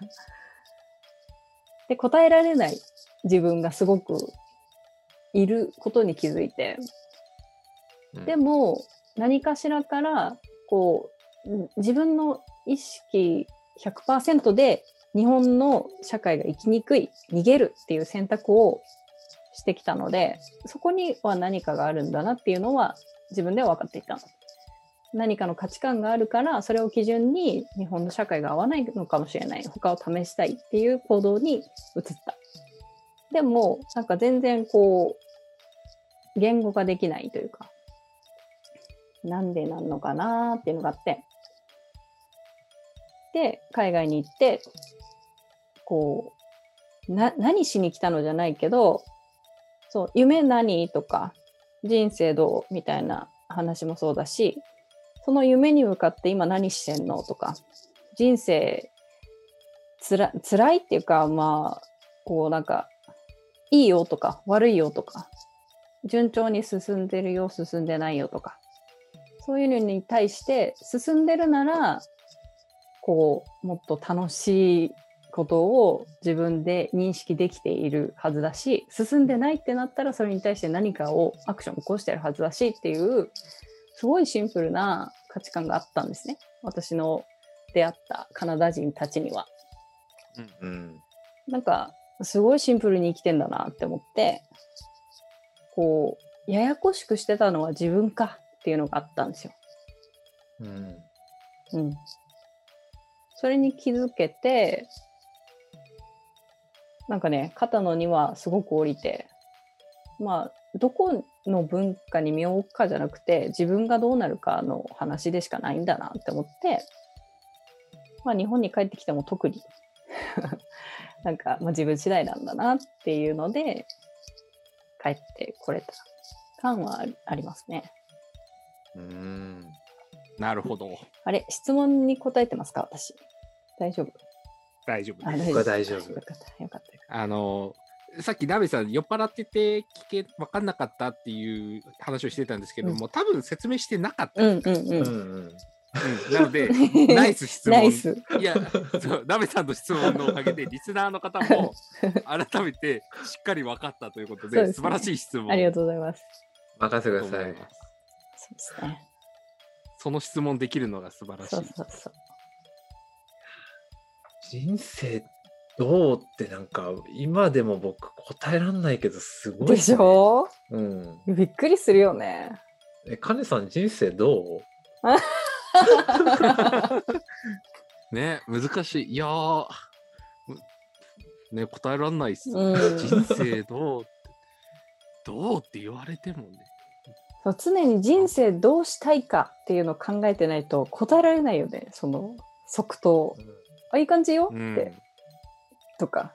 いやなんかいや人生でこれやりたいんだけど、これに進むような行動を、努力をできてないとか、なんか今の、その、なんだろうな、進み方は、ちょっとベクトルがずれてるとか、考えたことないわって思ってて、その時は。20、いくらだっけ？28とか9かなカナダ行ったの。うん。なんかね、ぼーっと生きてたんだなって思いました。ぼーっと生きてる僕にダメージが来る。そっか、ぼーっと生きてんだな。まあでも、そう言われると。うん、まあぼーっと生きてる生きてないじゃなくてもそういうこうなんだろうなダイレクトなうん。ベクトルで考えてないですよねいつも毎日の生活をする上で。うんう。ん、なんか明日死ぬかもしれないけど今日が最後の日だとしたら仕事行きますか？みたいなのとか考えてないし、うん、なんか本当に辛いとか例えば私はそのメンタルブレイクダウンその転職にあのワホリ後に転職を2回した時に2回目の時に毎日あの本当にブレイクダウンする前に毎日鏡に映った自分に今日会社行きたいかどうかを毎日通っていてうん。あ行きたくないって10回とか、まあ、10日とかなんか本当にあマジで行きたくねーってなってた期間が何日かあってでな なんかもうすっごい分かりやすくてチープで申し訳ないんですけどスティーブ・ジョブズの講演をどっかで聞いたんですよ。録音されてるやつ。はい、ではい。人生がもうすぐ終わるとしてあなたは今やってることをやりますか？みたいな。すごいシンプルなかつあき判断基準だけどす超パワフルだなと思って、まあ、何回か自分に聞いてみていやーまあやることあるしいや最後の日かでもまあやることに意味は置いてるから行くかなっていう日が何日か続いて、どんどんそれに自信がなくなっていって、1ヶ月間ノーってなってから、あ、休もうってなって。そうそうそう。なんかね、その基準基準っていうんですかね。なんか、その、もう自分がどれだけこう自分の状況を言語化していないかとか、ぼーっと生きてるとか っていうのを感じた時期があったので、今はぼーっとしないように気をつけているっていうだけの話なんですけど。あでも今のエミさんの鏡に向かって今日仕事行きたくないって問いかけるみたいな自分のなんかこうなんだろうなそれで何回かこう、ん。行きたくないってなった時に判断しようみたいな判断軸持っておくことはうん大事かもなって思って、なんかいや私も実はですね去年かな去年の夏頃に、うんあの、まあ、仕事が辛い時期がちょっとあって、うんうん。で何が起きたかっていうとポッドキャストの収録やりたくなくなったんですよ。それは、やばいで。です本当うんにその、仕事の後の収録に対していやもう今日できませんって言ったんですよ。おお。うん。で言ってしまった自分に気づいた時にあこれはいかんうん。自分にとっての一番楽しみというか生きがいみたいなものをやりたくないやれないって思ってるってことうは、ん。あこれやばいなもしこれ続くんだったら、まあそれこそ続くんだったら仕事辞めなきゃぐらいのところまで一瞬落ちかけたんですけど、うん。でまあ一応そこから上司とかに相談して、まあ仕事もちょっと休んで、まあでもまあなんとかこう持ち直したんですけど、うんうんうん。よかった。そういうのをなんか持っとくことっていうのは、ある意味人生を良くするためにはうん。必要かもしれないですね。うん。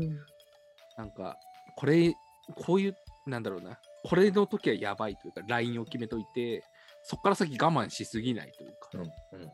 そうそうう。ん。そうあるななるほどな。気づかないうちにラインを超えていることはね、あるんですよね。うん。いや、あるあるあるそう。そう。結構超えてたみたいな。あるから、必要。全人類それ必要です。今やってることを続けたいか続けたくないか。続けたくなくなっていることに気づける基準はね、持っといた方がいい。う。ん。僕の場合、それゲームとかアニメでしたね。うん。はいはいはい。ゼルダの伝説やってもなんかこう、いや、続ける気になんないな、みたいはいはいはい、はい。なるほどねな。好きなはいずのアニメなんだけど、なんか面白くないんだよな、みたいなるほどね。うん。そういうのね、やっぱあるんですね、みんな。な。ある。それで、あ、自分今疲れてんなっていうのは判断できる。うん。うん。まあそうですね。まあある意味、まさに人生どうっていう問いかけの一つで、うん。今人生が辛くて楽しみが楽しめないって自問自答できる状態ができて、で、そこから行動を変えられるっていう、まあね、その何かは必要なのかもしれないですね。で、エミさんの出会ったカナダ人の人たちは日々そう考えてて、多分やっぱ辛いなとかと思った時には人生的に辛いからちょっと変えるかって。うん。ねえしかもね、彼らね、すごいいい笑顔で聞いてくるんですよ。How's your life? つって。おー、みたいな。何それと思思いましたけどね、最初。なんかよくそういう時にワー。ホリうんに行くのってなんかこう、意味ないよみたいなこと言ってくる人いるじゃないですか。います、います、いっぱいいる。なんかエミさんの話を聞いてると、なんかこう、いろんな価値観の人に出会うっていう点ではすごい効果的ですね。うん、そうです、そうです。それは本当に思う。なんか日本人の社会しか知らないのはもったいないと思う。うん。って思っちゃう。まあ、もったいないっていうのは、まあ、誰かの価値観によることになって判断になっちゃうのであれですけど知ると面白いよ、うん、しかももしかしたら気が楽になるかもよっていうのはすごく声を大にしていたいところですね。うん、うん、いや面白い人いっぱいあったもんな。その多様性をすごい突きつけられましたね。なんて、日本は、モノカルチャーなんだって。うんうんうんうん。うんなんて整整理されたというか、こう、一つのコンテキストでこれだけの人間が生きているんだろうっていうのは、結構まあそれはそれですごいけど、なんかちょっとうん。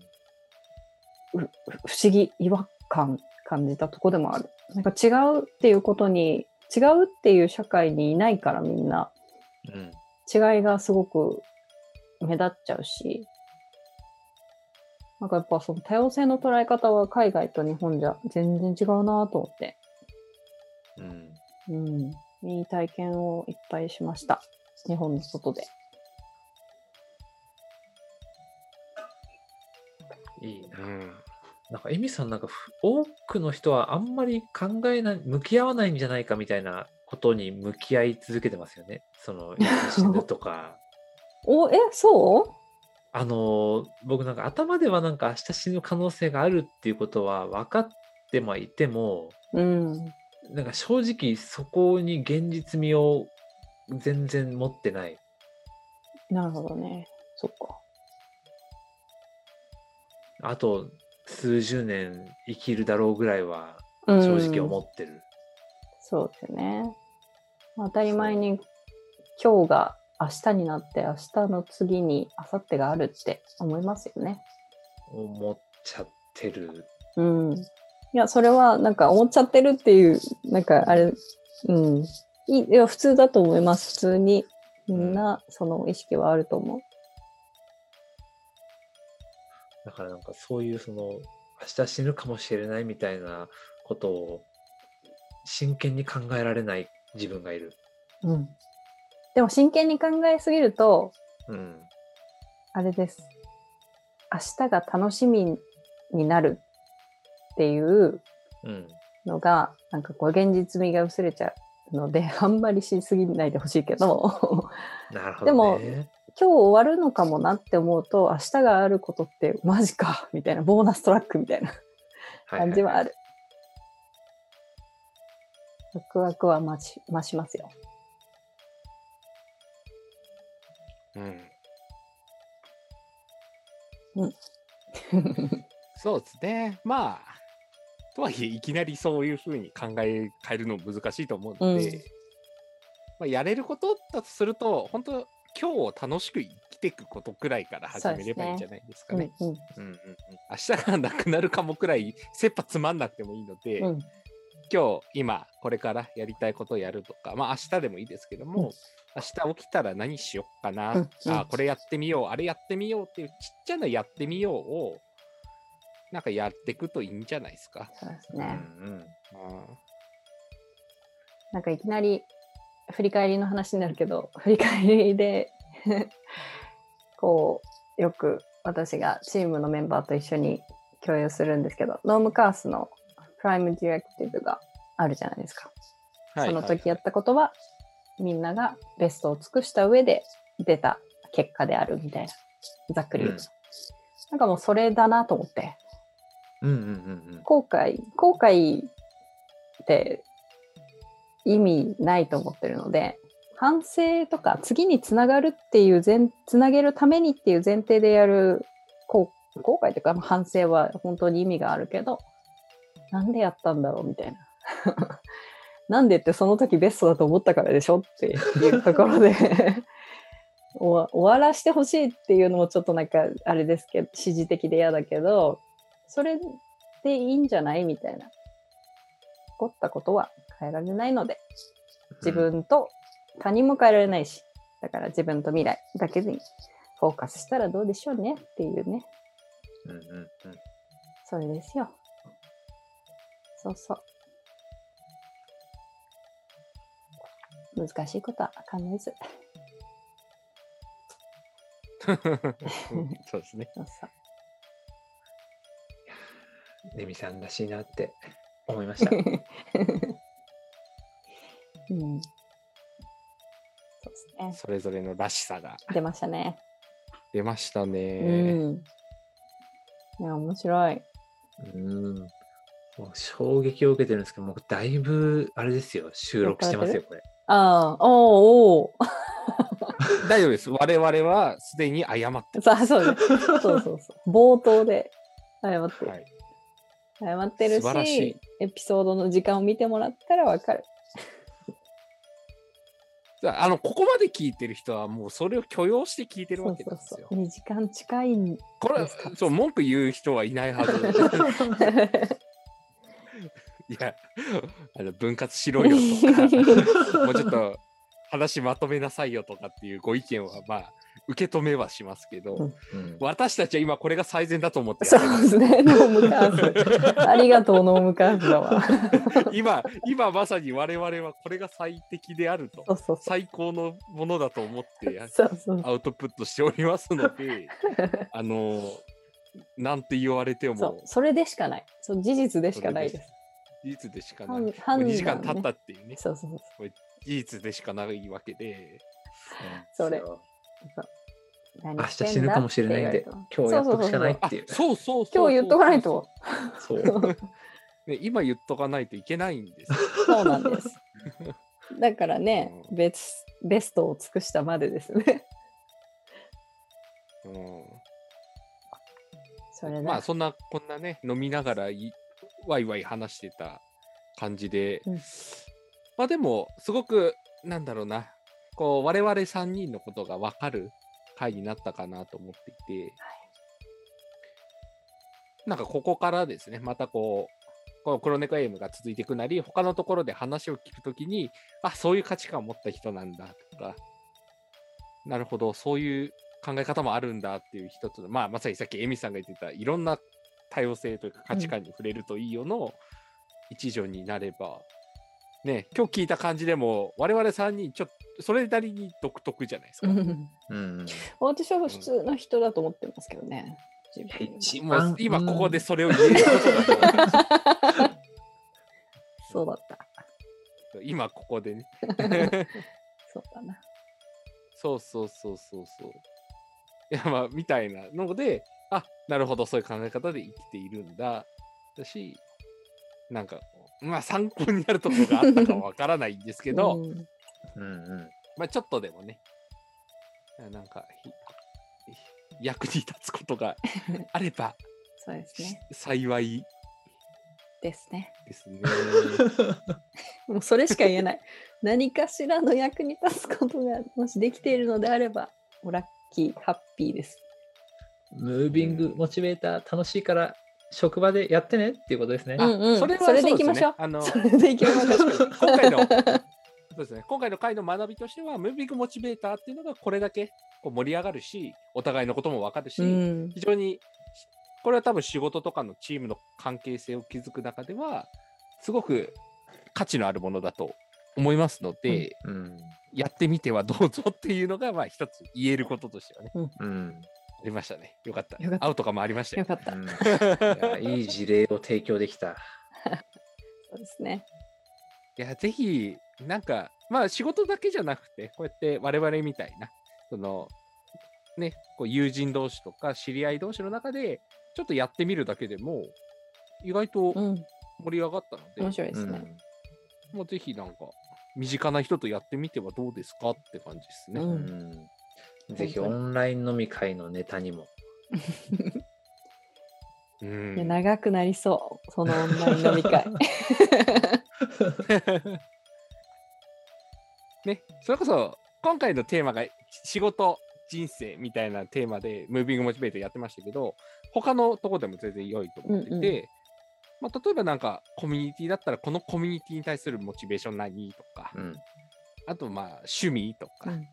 なんでもいいんですけど、なんかそういうね、いろんな切り口でこれやっていくと、また違う結果出たりとかすると思うので、うん。楽しいと思うんです。間違いない。間違いない。いいですね。はい。あの、だいぶ下りつつありますので、じゃあそろそろ締めましょうかそうで。すね。そうですね。締めちゃいましょうか。はい、じゃあ、なべさん、締めの挨拶をお願いします。任せてください。締めることにかけては、僕の右に出るもの出る者はいないと思ってるんで。えー黒猫 AM ではリスナーからの、えーご意見ご感想をお待ちしております。シャープ黒猫 AM をつけてツイッターでつぶやいてもらえると嬉しいです。